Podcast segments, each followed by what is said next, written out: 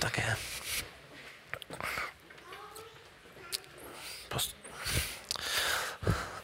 Okay, einen wunderschönen guten Morgen ähm, euch allen. Ein wunderschönes neues Jahr von mir. Schön, dass ihr da seid, schön, dass es euch gibt.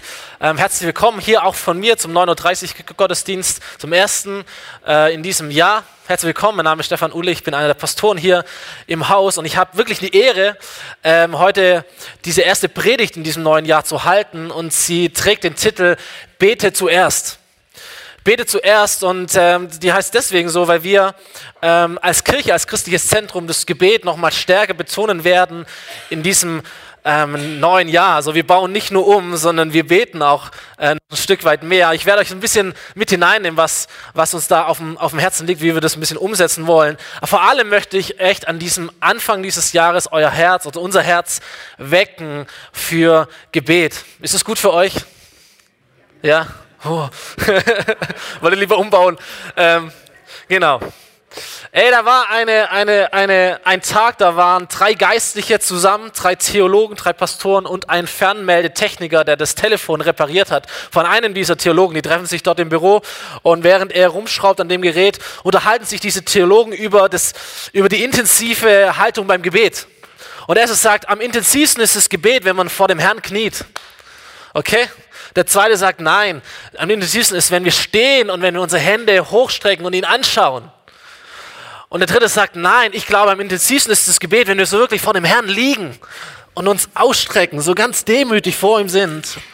Und der Fernmeldetechniker sagt dann, oder schaltet sich ein ins Gespräch und sagt, also am intensivsten habe ich gebetet, als ich einmal kopfüber von meinem Telefonmasten hing. so, jeder Mensch betet. Oder jeder Mensch betet. Jeder religiöse Mensch betet. Äh, jeder Atheist hat wahrscheinlich schon mal gebetet oder ist zumindest schon mal in die Versuchung gekommen, ähm, jetzt zu beten. So, egal wie wir zu Gott stehen, egal ob wir an ihn glauben oder wie wir an ihn glauben oder in Gott wir glauben, aber wir alle kennen Situationen und Momente, in denen wir beten oder beten wollen. Und meistens ist es so, dass wir ähm, äh, zumindest ist es in meinem Leben vielleicht so, bei euch vielleicht noch nicht, keine Ahnung, dass wir erst dann zum Beten kommen, wenn wir all die anderen Dinge schon mal ausprobiert haben. Manchmal ist es in unserem Leben so, dass wir sagen, naja, da, da tritt etwas ein, eine Frage, eine Herausforderung, ein Problem und wo wir probieren erstmal all die anderen Strohhalme von äh, Erfahrungen, Okay, ich reagiere mit Erfahrungen, was würden denn andere tun? Das habe ich dann früher schon mal gemacht. Äh, wir rufen irgendjemand an, sagen, du, was könnte ich denn tun? Was würdest du an meiner Stelle tun? Wir gehen irgendwie ins Internet, wir lesen ein Buch, wir suchen einen Ratgeber auf, was auch immer wir tun. Und irgendwann ähm, gibt es den letzten Strohhalm unseres Lebens und das ist dann das Gebet. Oder? So, wenn, also wenn gar nichts anderes hilft, können wir immer noch beten. Weil beten ist umsonst, kostet nichts und, und ist ja nicht schlecht, so den Herrn auf die Seite zu kriegen. Wer weiß, vielleicht funktioniert es ja doch. So Gebet als der letzte Strohhalm. Ähm, vielleicht befinden wir uns manchmal im Leben wie dieser Fernmeldetechniker, so kopfüber. Äh, irgendwie ist alles verdreht, alles so ein bisschen chaotisch, alles nicht so, wie es sein sollte. Ähm, aber glücklicherweise erinnern wir uns an unsere gute Erziehung, die uns klar gemacht hat, beten kannst immer. Beten kannst du immer. Und dann schicken wir noch so ein letztes Stoßgebet, so der letzte Strohhalm, das letzte Stoßgebet, bevor wir dann äh, in die Führerscheinprüfung gehen oder äh, eine wichtige Schulklausur schreiben oder irgendjemand heiraten oder was auch immer wir tun. Ähm, so, der letzte Strohhalm ist dann das Gebet. Bei vielen Menschen, vielleicht bei dir nicht, vielleicht bei mir manchmal, vielleicht bei dir aber auch, wenn du ehrlich bist, ist Gebet oft der letzte Strohhalm, an dem wir uns klammern, wenn so alle anderen Strohhalme äh, irgendwie nicht so funktionieren und wenn das Problem trotzdem noch besteht. Der letzte Strohhalm, wenn alles andere nicht so uns zufriedenstellt und nichts mehr äh, einfällt. Und ich möchte dir heute eine Frage stellen, ähm, ganz bewusst am Anfang dieses Jahres, wo ich glaube, die ist ganz schön powerful und die könnte einiges in deinem Leben richtig auf den Kopf stellen. Nämlich, wie wäre es, wenn in unserem Leben Gebet nicht der letzte Strohhalm ist, an dem wir uns klammern, sondern die erste Antwort auf die Fragen, die uns das Leben stellt? Was wäre, wenn Gebet in deinem Leben nicht der letzte Strohhalm wäre, sondern deine erste Antwort? Was wäre oder was würde sich ändern, wenn du 2018 mit Gebet als erste Antwort begegnest, anstatt als den letzten Strohhalm? Was würde sich ändern oder wie würden sich, um einen Vergleich von letzter Woche, wo Hans-Peter geprägt hat über dieses neue Jahr in Form eines leeren Heftes, so wie in der Schule, du hast diese leeren Zeiten, die du neu äh, beschriften kannst. Und wie wäre es, wenn in diesem leeren Heft äh, immer in dieser ersten Zeile auf jeder Seite erstmal steht, bete zuerst. Zuerst kommt ein Gebet. Was würde sich ändern? Wie würden sich diese Seiten vielleicht anders füllen, wenn Gebet das erste wäre und nicht das letzte? Wie würde sich dein Tag ändern, wenn das erste, was du tust, das Gebet ist und nicht das letzte, wenn gar nichts anderes mehr geht? Wie würden sich deine Beziehungen verändern? Deine Ehe, die Beziehung zu deinen Nachbarn, zu Freunden, zu deinen Kindern, zu deinen Eltern, wenn du zuerst betest und dann mit ihnen sprichst oder über sie sprichst. So was würde sich verändern und wie wäre es, wenn Gebet nicht der letzte Strohhalm wäre, sondern unsere erste Antwort? Was ist Gebet? Für viele Menschen ist, ist Gebet so dieses, die, die, die Aneinanderreihung von verschiedenen Worten, die man an Gott richtet. Für manche von uns ist es vielleicht auch so diese lästige Disziplin, die irgendwie zum Christsein dazugehört wo man genau weiß, irgendwie ist man nie gut genug. Ich weiß nicht, wie es euch geht, aber man könnte ja immer noch mehr beten, oder? Selbst als Pastor, ich könnte immer noch mehr beten. Ich kann nie genug beten oder nie lang genug beten. Aber mir ist so wichtig, dass wir heute verstehen, Gebet ist so viel mehr als Worte, die wir an Gott richten.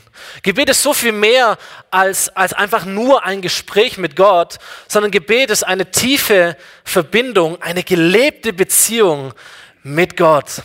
Und sie besteht so aus zwei Teilen. Ich habe versucht, es ein bisschen aufzumalen für euch. Ähm, Nämlich zum einen, und ich werde euch gleich ein biblisches Beispiel oder einen Vers dazu geben, zum einen besteht Gebet aus einer Herzenshaltung, nämlich die Herzenshaltung zu sagen, Gott, ich, ich, ich breite mein ganzes Leben vor dir aus und ich richte mein ganzes Leben aus auf dich das ist das, was in unserem Herzen geschieht. Und diese Herzenshaltung, die zeigt sich dann in ganz konkreten Formen, wie wir Gott suchen und wie wir das auf unterschiedliche Weise tun. Also behaltet das Bild ein bisschen bei euch. Das ist Gebet. Es geht um eine Herzenshaltung und es geht darum, dass diese Herzenshaltung sich in verschiedenen Formen praktisch zeigt. So, es gibt äh, ähm, einen Mann im, im ersten Teil der Bibel, sein Name ist Abraham. Und Gott erscheint immer wieder in seinem Leben und spricht ihn an.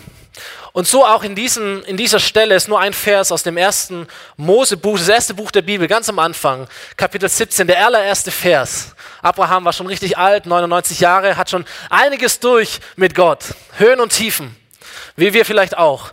Und Gott spricht ihn an und sagt, Abraham, ich bin Gott, der Gewaltige. Finde ich schon mal eine coole Anrede. So, ich bin Gott der Gewaltige. Führe dein Leben in enger Verbindung mit mir und halte dich ganz an mich. Und als ich das gelesen habe, dachte ich, das ist es, worum es bei Gebet geht.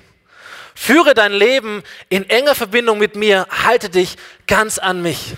Wisst ihr, Gebet, Beziehung mit Gott, da geht es nicht so arg um Moral oder nicht in erster Linie darum, dass Gott sagt, ey Abraham, was ich wünsche von dir ist, dass du keine Fehler mehr machst. Was ich von dir fordere, ist, dass du jetzt ein richtiges Leben lebst. Abraham, dass du dein Leben auf die Reihe kriegst.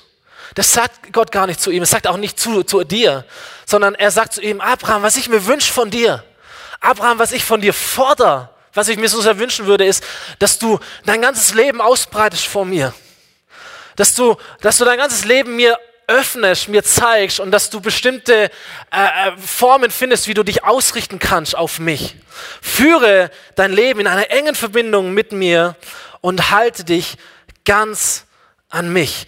Halte dich ganz an mich. Das ist eine, das ist eine Herzenshaltung. Und mir gefällt am besten dieses Wort ganz. So Gott sagt, ey, halt dein ganzes Leben, halt dich ganz an mich. Mit deinem ganzen Leben. Weil Gott weiß, dass wir am allerliebsten nur die schönen Seiten zeigen. Wir zeigen am allerliebsten anderen Menschen, aber sogar Gott gegenüber, zeigen wir nur die schönen Seiten. Da, wo es gut läuft, da, wo wir Erfolg haben. Wir posten im Internet die Bilder, wo wir happy sind, die Familie unterm Tannenbaum, alles toll und so weiter. Niemand kennt unsere schlechten Seiten. Niemand kennt die dunklen Abgründe, die auch in unserem Herzen drin sind. Niemand kennt all das Negative, das Destruktive, das wir das wir in uns haben, ob wir Christen sind, ob wir keine Christen sind. Als Christen haben wir noch ein bisschen mehr Druck, weil man soll ja fröhlich sein, man soll ja äh, friedlich sein, man, man, man hat die Probleme ja irgendwie nicht mehr als Christ. Und dann merken wir, dass sich eine Spannung in uns auftritt, sagt, Mensch, manchmal kommt es aber so aus mir raus und ich weiß nicht warum. Und deswegen sagt Gott zu uns, ey, halte dein ganzes Leben offen vor mir. Breite dein ganzes Leben aus vor mir. Halte dich ganz an mich. Mit all deinen guten Seiten, mit all deinen schlechten Seiten, mit den, mit den, mit den Stärken und den Schwächen, mit deinen Sünden, mit deinen Wünschen, mit deinen Sehnsüchten, mit deinen Fragen, mit deinen Problemen, mit deinen hellen Seiten, aber auch mit diesen dunklen Abgründen, die auch da sind in deinem Leben. Halte dich ganz an mich. Breite dein ganzes Leben vor mir aus. Lebe mit ganzer Offenheit vor mir. Zeig mir alles. Zeig mir alles. Versteck nicht irgendwas vor mir. Versteck nicht irgendwas. Finde nicht schöne Worte, wenn du mit mir redest, bitte, weil ich weiß sowieso, wie es in deinem Herzen aussieht. Sei ehrlich. Sei ehrlich. Und das ist eine Herzenshaltung. Damit fängt Gebet an, ihr Lieben. Dass wir eine Herzenshaltung entwickeln. Gott, mein ganzes Leben ist offenbar vor dir und du darfst auch in alles hineinwirken. Das hat mit unseren Worten gar nicht viel zu tun, das hat mit unserem Herzen ganz viel zu tun. Wie wir leben wollen. Eine Herzenshaltung der Offenheit vor Gott. Und diese Herzenshaltung, bereit zu sein vor Gott, offen zu sein vor Gott, die findet dann konkrete Formen, wie man das umsetzen kann. So, es gibt einen Theologen, den ich sehr mag, Philipp Jensi, der hat einmal gesagt in, einer, in einer Predigt, habe ich mir aufgeschrieben, Gebet heißt, mich für Gott erreichbar zu machen. Das fand ich schön. Gebet heißt, mich für Gott erreichbar zu machen. Schaut mal, ich habe ein, hab ein Radio dabei. Ich habe noch so ein Ding. Äh, gehört sogar unserem Sohn. Äh, wir haben das dem geschenkt. Wir kennen das, wenn wir, wenn, wir, wenn wir Radio hören wollen und wir sind vielleicht im Auto oder sonst irgendwas, wie das. Kennt ihr das? So, es rauscht, oder? Es nervt. So was tun wir. Früher gab es noch so ein Rad, das man dann so gedreht hat, wo diese Anzeige war. Das kennt ihr noch? Also hier sind jetzt Knöpfe und wir schauen, okay, ja? Kommt schon ein bisschen was? So, ich, ich höre, da redet irgendjemand, oder? Aber ich verstehe es irgendwie gar nicht. Könnte jetzt Englisch, Italienisch, sonst schon irgendwas sein? Jetzt wird schon besser. Ist noch so ein leichtes Grundrauschen da? Jetzt ist es schon lauter. Merkt ihr den Unterschied? Das ist Gebet.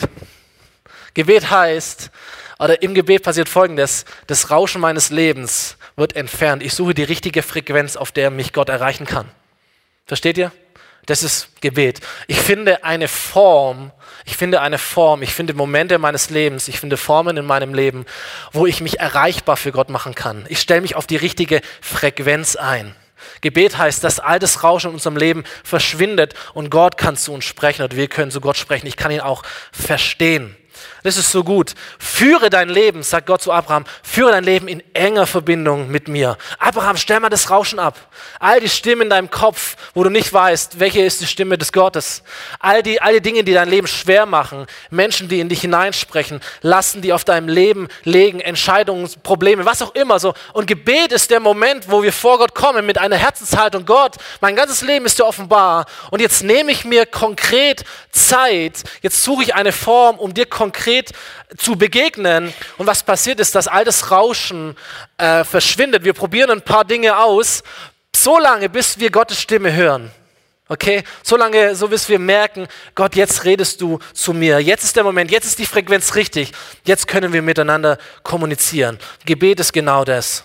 Und manche finden eine Form, die sagen, ich, bei mir passiert es, meine Frequenz ist, wenn ich, wenn ich in die Berge gehe oder wenn ich irgendwo einen Spaziergang mache und ich bin in dieser Natur und wow, und plötzlich merke ich, dass Gott da ist und plötzlich ist diese Frequenz klar. Versteht ihr das?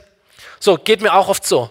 Ähm, Im Anblick der Berge oder sonst irgendetwas, okay, wow, und auf einmal ist Gott da, die Frequenz stimmt. Manche tun das, ähm, indem sie Gebete aufschreiben, indem sie Tagebuch schreiben, indem sie sich Sachen verschriftlichen. Sagen, das ist ein, ein Punkt, wo ich mich konzentrieren kann. Das ist eine konkrete Form, wie ich Gott begegnen kann. Manche tun das durch Gebetslisten, durch, durch Liturgie. Manche tun das durch Musik, durch Malen. Manche tun das ganz allein in ihrem Kämmerlein. Manche brauchen die Konferenz mit 10.000, wo es richtig laut und wild und, und, und, und cool ist. So, manche lernen Bibelverse auswendig. Manche beten mit Gebeten, die schon Jahrhunderte alt sind. Oder was auch immer du tust, wichtig ist, dass du eine Form findest, wo deine Herzenshaltung praktisch wird. Wo es heißt, Gott, ich breite mein ganzes Leben aus vor dir, aber was tust du konkret, damit du jetzt Gott findest und damit Gott zu, zu dir sprechen kann? Eine Frequenz zu finden, dich erreichbar zu machen für Gott. Und was auch immer du tust, manchmal probieren wir auch Sachen aus, ist alles okay. Es gibt unendlich viele Möglichkeiten, wie du die richtige Frequenz findest. Wichtig ist, dass du sie findest. Wichtig ist, dass du in deinem Leben an den Punkt kommst, was tut mir gut, wo, wo, wo verschwindet mal das Rauschen aus meinem Leben? Wo verschwinden all diese Nebengeräusche, die mich davon abhalten, Gott zu hören? Weil ich möchte mein Leben ganz vor Gott ausbreiten. Ich möchte in enger Verbindung mit ihm leben. So, das ist Gebet. Okay, glaube ich. Das ist Gebet, eine Herzenshaltung, in dem ich mein ganzes Leben vor Gott ausbreite und konkrete Formen, wie ich mein Leben auf ihn ausrichte. Und was passiert dann? Oder frech gefragt, was, ähm, was bringt mir das Gebet? Weiß nicht, ob man sowas fragen darf. Oder was, also was bringt es mir zu beten? Ähm, habe hab, hab ein zweites Bild aufgemalt, das ich dir mitgeben möchte. Es ist einfach nur ein Kreislauf. Was bringt mir es zu beten? Ich glaube, der erste Punkt, ähm, was passieren wird, wenn wir beten, ist meine Erfahrung, Gott wird größer. Gott wird größer in unserem Leben. Und das ist Hammer. Gebet bringt dir, dass Gott in deinem Leben größer wird. Es gibt ein anderes Zitat, das ich euch mitgeben möchte. Auch das hat mir super gut gefallen, habe ich in einem Buch gelesen. Äh, Gebet besteht darin, unsere Herzen mit Gott, dem Vater, in Einklang zu bringen. Was ein cooles Bild, oder? Gebet bringt mich dazu, dass mein Herz mit dem Herz Gottes schlägt. Und es hat mich erinnert an eine Stelle, in der Jesus über das Gebet spricht oder in der Jesus über seine Beziehung zu Gott spricht. Da sagt er nämlich, von sich aus kann der Sohn, und damit meint er sich, von sich aus kann ich gar nichts tun, sagt Jesus, sondern ich tue nur das, was ich den Vater tun sehe. Was immer der Vater tut, das tut auch der Sohn. Gebet bedeutet, Gott zu sehen. Gebet bedeutet, Gebet bringt mir, dass ich Gott erkenne, dass ich verstehe, wer Gott ist, dass ich Gott besser kennenlerne in meinem Leben, dass Gott größer wird in deinem Leben. Das ist eine unglaubliche Power, ihr Lieben, von Gebet. Deswegen ist auch Gebet die wirksamste Waffe in unserem Leben überhaupt. Und deswegen glaube ich, ist auch Gebet so unglaublich umkämpft in unserem Leben, weil es dazu führt, dass wir Gott mehr erkennen werden als bisher. Es führt dazu, dass Gott in unserem Leben größer wird als bisher. Es führt dazu, dass sich meine Perspektive ändert. Ich erkenne, wie groß Gott ist. Mein Herz verbindet sich mit Gott stärker. Ich höre seine Stimme mehr. Ich sehe ihn mehr. Ich vernehme seine Worte mehr. Ich kann anders leben. Ich kann anders reagieren. Ich kann anders Dinge tun, weil ich weiß, wer Gott ist. Verstehst du? Weil du weißt, wer dein Gott ist. Deswegen bete zuerst. Bete zuerst. Damit dein Herz weiß und versteht, dass Gott größer ist als deine Probleme, noch bevor die Probleme kommen. Und wo nämlich dann Gebet nicht der letzte Strohhalm ist, wo alles andere schon funktioniert und du knickst eigentlich schon vor dem Gebet, äh, vor dem Problem ein, aber es gibt ja noch das Gebet, sondern du betest zuerst und dann kann das Problem kommen, aber du weißt schon, wie groß dein Gott ist. Du weißt schon, was dein Gott alles kann. Du weißt schon, wie stark dieser Gott ist, weil du betest, weil du ihn kennst. So, bevor das Problem auftritt, damit dein Herz weiß, dass Gott größer ist als deine größte Freude und wertvoller als das größte Geschenk deines Lebens, noch bevor es kommt. Damit dein Herz weiß und versteht, was es tun muss, noch bevor es tut, weil du deinen Gott kennst. So Gebet soll in meinem Leben nicht der letzte Strohhalm sein, an den ich mich klammer, sondern es soll meine erste Antwort sein, weil ich dadurch anders leben kann. Weil es mich nährt, weil es mir meinen Gott zeigt, weil es mich erfüllt mit einer anderen Perspektive. Ich kenne meinen Gott, weil ich bete. Deswegen bete zuerst. Bitte zuerst. Das Zweite, was passieren wird durch Gebet, ist, dass wir durch Gebet und indem wir Gott erkennen, dass wir Vision bekommen für unser Leben. Eine Schau, oder ich könnte auch sagen Mission von mir aus, eine Schau von dem, was Gott mit mir vorhält. Wisst ihr, wenn wir, wenn wir verstehen, wie groß Gott ist, dann werden wir auch erkennen, was Gott für große Pläne mit unserem Leben hat. Wenn deine Vision in deinem Leben zu klein ist, dann würde ich dich fragen, ey, wie groß ist dein Gott? Wenn du sagst, ey, das, was ich in meinem Leben vor, das kriege ich eigentlich auch so, eigentlich brauche ich Gott nicht so unbedingt. Dann ist die Frage, warum ist deine Vision so, so klein? Und wenn deine Vision so, so klein ist, dann ist die Frage, ey, wie groß ist dein Gott? Was kann dein Gott alles? Und wenn dein Gott zu klein ist, dann will ich fragen, wie oft betest du? Das ist echt ein Kreislauf. So Gebet zeigt uns Gottes Herz und Gottes Herz gibt uns Vision für unser Leben, auch für uns als Kirche. Wir würden als Kirche sagen, dass unsere Vision ist, dass Menschen Gott finden, dass Menschen Gott kennenlernen, dass Menschen gemeinsam anfangen zu leben, dass Menschen ihr Potenzial entfalten und sich investieren, um andere Menschen wiederum zu bewegen, eine ganze Stadt zu bewegen. Das ist eine große Vision, oder? Das ist eine große Mission, aber es ist etwas, das unser Gott kann. Je größer dein Gott ist, umso größer ist auch die Vision, die du in deinem Herzen trägst. Und wenn es hier klein ist, dann ist es hier auch klein und dann ist es hier auch klein. Es hat alles miteinander zu tun. Jede Erweckung beginnt im Gebet. Jede Vision wird geboren aus Gebet. Jede Missionsbewegung ist aus Gebet entstanden. Das kannst du nachlesen in der Kirchengeschichte. Alles, wo irgendwas einen Unterschied macht, es fängt immer mit Gebet an. Es fängt immer mit Gebet an, weil wir dadurch Gott erkennen und erkennen, was er in unserem Leben alles tun kann. Und was das Letzte, was durch Gebet entsteht oder in diesem Kreislauf entsteht, ist, was wir nennen Exzellenz dieser Punkt zu sagen, ich gebe mein Bestes. Ich gebe mein Bestes. So, ich erkenne Gott in meinem Gebet. Ich verstehe den Plan, den er für mein Leben hat. Ich bekomme Vision für mein Leben, für meine Kirche, für meinen Dienst. Und es motiviert mich, sagen, ey, dafür gebe ich mein Bestes. Dass Menschen hier Gott finden, dafür gebe ich mein Bestes. Dafür stehe ich morgens auf, dafür predige ich zweimal, dafür komme ich nächsten Samstag zum Baueinsatz. Dann reißen wir eine Wand ein, weil ich merke, dadurch werden Menschen Gott finden. Und es ist großartig. So eine Vision, eine große Vision durch einen großen Gott bringt uns dazu, Exzellenz zu zeigen, unser Bestes zu geben, uns gut vorzubereiten, uns zu investieren, weil wir sehen wollen, wie es Realität wird. Aber es beginnt im Gebet und es bleibt auch beim Gebet. Weil, und das ist der, wie soll ich sagen, so diese Spannung, und ich komme gleich noch zu einer letzten Bibelstelle dazu, weil wir merken werden, eine Vision von einem großen Gott, eine große Vision, die ist so groß, dass wir uns zwar exzellent anstrengen können, dass wir unser Bestes geben können, aber es ist völlig klar, ey, was wir tun müssen, ist zu beten. Wir können nicht sagen, jawohl, wir geben jetzt Gas und dann wird das Ding laufen, sondern ey, wir müssen beten. Wir müssen beten, weil wir merken, die Vision für unser Leben, die Berufung für unser Leben, die Berufung über dein Leben und über die Leben deiner Nachbarn, die hier sitzen, die Berufung für uns als Kirche ist so groß, dass wir vor allen Dingen beten müssen, dass wir Gott brauchen, dass er etwas tut. Wir geben unser Bestes, aber wir beten zuerst.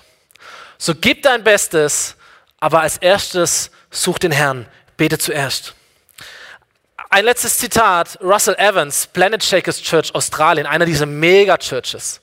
Es ist schon mal cool, wenn du deine Kirche Planet Shakers nennst, dachte ich mir so. So, deine Kirche ist, die, hier sind die Leute, die den Planeten bewegen. Das finde ich mutig. Das zeigt mir, da hat jemand einen, einen, einen großen Traum.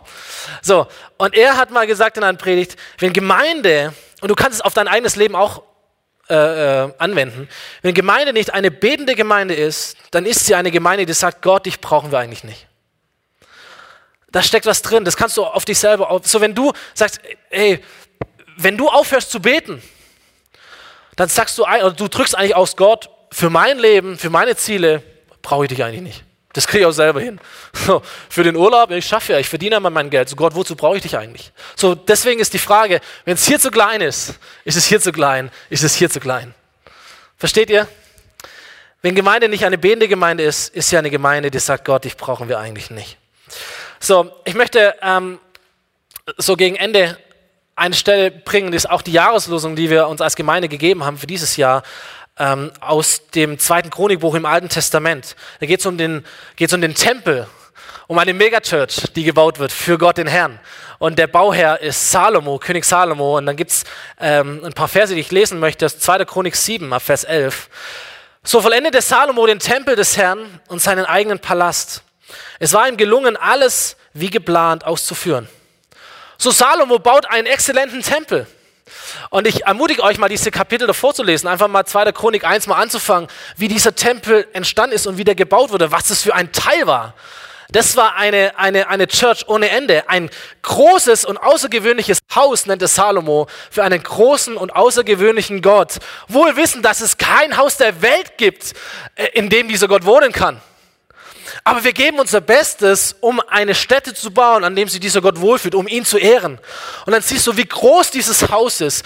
Die besten Handwerker arbeiten daran. Überall die besten Materialien werden verwendet. Es ist unglaublich teuer, es ist unglaublich groß. Alles wird mit Gold überzogen. Man kann sagen, was für eine Verschwendung, weil doch Gott ja eh nicht in diesem Haus wohnen kann. Aber es ist dieser Herzschlag von, ey Gott, wir wollen dir das Beste geben, das wir haben. Und nicht irgendwie die Reste, sondern das Beste, das wir haben. Exzellenz für einen exzellenten Gott. Ein unglaubliches Unternehmen. Und dann heißt es hier, äh, alles hat er gemacht, alles wie geplant. Das zeigt mir, hat sich jemand Gedanken gemacht. Da gab es ein Projektteam, da gab es eine Strategie, da gab es Leute, die Pläne hatten. Äh, da hat Salomon nicht gesagt, Leute, jetzt beten wir mal alle und dann wird Gott das Haus schon irgendwie selber bauen. Sondern er sagt, Leute, wir müssen jetzt ran. Wir müssen uns investieren. Wir haben einen Plan und nach diesem Plan haben sie dieses Haus exzellent gebaut. Aber als dieses Haus fertig war, als es eingeweiht wurde, spricht Gott zu Salomo. Und das sind die nächsten Verse, wo es heißt, da erschien Salomo der Herr in der Nacht und er sagte zu ihm, ich habe dein Gebet erhört und diesen Tempel dazu bestimmt, dass ihr mir hier eure Opfer darbringt. Es könnte geschehen, dass ich einmal den Himmel verschließe und es keinen Regen gibt, dass ich den Heuschrecken befehle, das Land kahl zu fressen oder dass ich die Pest über mein Volk kommen lasse. Wenn dann dieses Volk, über dem mein Name ausgerufen ist, sich demütigt, indem es zu mir betet und von seinen falschen Wegen zu mir umkehrt, dann werde ich im Himmel sein Gebet hören. Ich will ihm alle Schuld vergeben und ich will die Schäden des Landes wieder heilen. So Salomo hatte diesen Wunsch, Gott, dieses Haus ist für dich. Dieses Haus ist für dich. Es ist dein Haus, an dem du uns begegnen kannst. Es ist das Haus, an dem du unsere Gebete erhören kannst. Und es war klar, diese Vision ist gewaltig. Es ist zu groß. Er kann es nicht durch Exzellenz allein schaffen. Er braucht Gott. Und Gott macht es in der Antwort auch nochmal deutlich. Sagt Salomo, es gibt Dinge, die kannst du tun. Du kannst einen Plan machen, du kannst eine Strategie fahren. Aber es gibt Dinge, und das sind die entscheidenden Dinge, die kannst du nicht tun. Du kannst exzellent sein, du kannst dein Bestes geben, aber es gibt Dinge, die kannst du nicht tun. Die kann nur ich tun. Deswegen rufe ich euch auf zu beten. Zu beten, um zu sagen, Gott, ich tue, was ich tun kann aber ich brauche es, Gott, dass du das tust, was nur du tun kannst. Gott, ich gebe mein Bestes, aber vor allen Dingen, da muss ich das sagen, Gott, bitte gib du auch dein Bestes. Weil die entscheidenden Dinge, die kann ich nicht tun. Ich kann den Himmel nicht öffnen, wie es hier in dem Text heißt. Ich kann einen verschlossenen Himmel nicht öffnen. Ich kann auch keine Schuld vergeben. Ich kann auch nicht die Schäden eines Landes heilen. Und wir haben hier in unserer Stadt Schäden. Wir haben in unserem Land Schäden. Menschen, die kaputt sind. Menschen, die verirrt sind. Menschen, die Gott nicht kennen. So, wir können das Ding nicht heilen. Aber wir haben einen Gott, der kann und deswegen beten wir. Deswegen demütigen wir uns, deswegen kommen wir zu Gott und sagen, Gott, wir wollen umkehren, wir laufen schon viel zu lange auf den falschen Wegen, wir wollen immer wieder beten, uns ausrichten auf dich, wir wollen, dass du unsere Schuld vergibst, wir wollen, dass du unser Land heilst. Gott, wir demütigen uns vor dir. Wir erkennen an, dass du Gott bist und dass wir es nicht sind. Wir erkennen an, dass wir unser Bestes geben können, aber wir brauchen Gott, dass du dein Bestes gibst. Gott, heil unser Land, öffne den Himmel. Öffne den Himmel, auch heute. Sonst, können, sonst kannst du hier predigen und Lobpreis machen, wie du willst. Du kannst dein Bestes geben, du kannst exzellent sein, aber du musst beten, dass Gott den Himmel öffnet. Sonst ist es eine coole Show. Aber es verändert nichts. So bete zuerst. Gib Gott dein Gebet nicht als letzten Strohhalm, sondern als erste Antwort. Okay? Bevor du irgendetwas tust, bete zuerst. Bevor du aufstehst, bete zuerst. Bevor du schlafen gehst, bete zuerst. Bevor du in die Arbeit fährst, bete zuerst. Bevor du das Radio anmachst, bete zuerst. Bevor du in die Schule gehst, bete zuerst. Bevor du in Gespräche hineingehst, bete zuerst. Bevor du dich als Lebensgruppe, als Team triffst, bevor du sonntags in die Gemeinde gehst, bete zuerst. Bete zuerst. Und ich verspreche dir, oder das verspreche nicht dir, so spricht dir Gott, ähm, in dem Punkt, wo wir Gott das Erste geben in unserem Leben, in dem Moment, in dem wir nach ihm trachten als erstes, so sagt Jesus, wird Gott all die anderen Dinge in unserem Leben in eine gute Ordnung bringen. Wie in diesem Bild von Marlene, da wo der Zirkel in der Mitte ist, da wo Gott der Mittelpunkt ist, wird sich alles andere gut ordnen. Das gilt für dein Geld. Wenn du Gott das Erste gibst, den Zehnten gibst, Gott wird dich segnen. Er wird alles andere gut ordnen. Es gilt für deine Zeit, es gilt für deine Fähigkeiten, es gilt für deine Partnerwahl. Da, wo du Gott an erster Stelle stellst, Gott wird alles andere ordnen in deinem Leben. Bete zuerst. Bete zuerst. Überprüf dein Herz. Ja, mach eine richtige Herzenshaltung, finde konkrete Formen und lauf diesen Kreislauf von Gebet. Ähm, nur zum Schluss ganz kurz. Was, was ist auf unserer Agenda als, als Gemeinde? Natürlich, wir haben die Allianz Gebetswoche jetzt vor uns. Auch cool, so am Anfang des Jahres zuerst zu beten als Christen, als die eine Kirche dieser Stadt, was ähm, nächste Woche stattfinden wird. Allianz Gebetswoche, sechs Tage, wo wir gemeinsam beten. Wir werden im Februar eine ganze Predigtserie über Gebet machen, die nennt sich Kreiszieher. Vier Sonntage, äh, vier Predigten über das Gebet. Und dann werden wir im März und im September zum ersten Mal in diesem Jahr Gebetstage haben. Drei Stück im März, drei Stück im September. Drei Abende, wo wir nur zu Gott kommen wollen, sagen, Gott, wir wollen dein Angesicht suchen, wir wollen beten. Warum genau im März und im September? Weil wir eine Kirche sind, die aus Lebensgruppen besteht und das nächste Lebensgruppensemester im April und im Oktober anfängt. Aber bevor wir als, als Gemeinde in die nächste Saison Lebensgruppen gehen, wollen wir vor Gott kommen und sagen, Gott, bevor wir in die nächste Saison gehen, wir beten zuerst. Das ist der Grund, warum wir es im März und im September tun. Ähm, wir beten zuerst. Und dann werden wir in den Lebensgruppen einen eigenen Bereich Gebet äh, anbieten. Ihr merkt es hier auch sonntags, dass wir das Gebet ein bisschen fokussieren wollen durch diese Gebetskarten, durch diesen Gebetsimpuls jeden Sonntag hier, durch ein Gebetsteam, das wir aufbauen werden. Also all diese Dinge, vieles ist ja schon da. Der, der Punkt ist immer der zu sagen, Gott, bevor wir irgendetwas tun, wir wollen beten. Bete zuerst. Bete zuerst, weil wir merken, wir brauchen einen größeren Gott, wir brauchen eine größere Vision, wir wollen unser Bestes geben, aber wir merken, unser Bestes reicht nicht aus. Wir brauchen Gott auf unserer Seite, wir brauchen es, dass er unser Bestes gibt. Deswegen richten wir uns auf, aus auf ihn. Komm, wir beten noch zum Schluss, okay? Wollen wir gemeinsam aufstehen vor unserem Gott? Und ich bete mit uns und dann beendet Jörg. Hier ist es so spannend, an, an, an der Schwelle dieses ersten Jahr oder dieses neuen Jahres zu stehen. Ähm, und obwohl wir wissen, dass Gebet immer, immer gut ist und nie falsch ist, ähm, ist es doch, empfinde ich so, so, so eine Art heiliger Moment, wo wir vor dir stehen. Ja, und wo wir das beten wollen, wie es in der Bibel heißt oder wie es dein Wort sagt, Herr, wir wollen uns demütigen vor dir. Herr, wir wollen, wir wollen sagen, es, es, es tut uns leid, wo wir Wege gegangen sind, die nicht deine Wege waren. Und Herr, wir wollen aber am Beginn dieses neuen Jahres diesen Moment heiligen jetzt und sagen, Gott, wir wollen deine Wege gehen.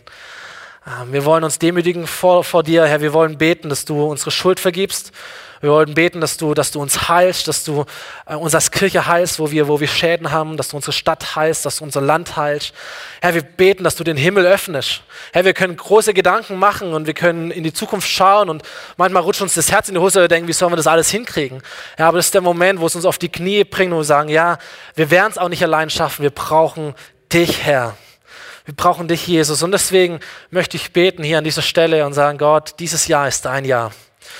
Und dieses Jahr soll ein Jahr sein, in dem wir uns ausrichten auf dich. Dieses Jahr soll ein Jahr sein, wo wir uns ausbreiten, unser Leben, unsere Kirche ausbreiten vor dir und sagen, Gott, wirk hinein, komm und begegne du uns. Wir wollen uns ausrichten auf dich durch all diese Treffen, durch diese Termine in unserem persönlichen Leben, durch konkrete Formen, wo wir unsere Frequenz auf dich einstellen, wo wir dich hören, wo wir uns ausrichten auf dich, Jesus.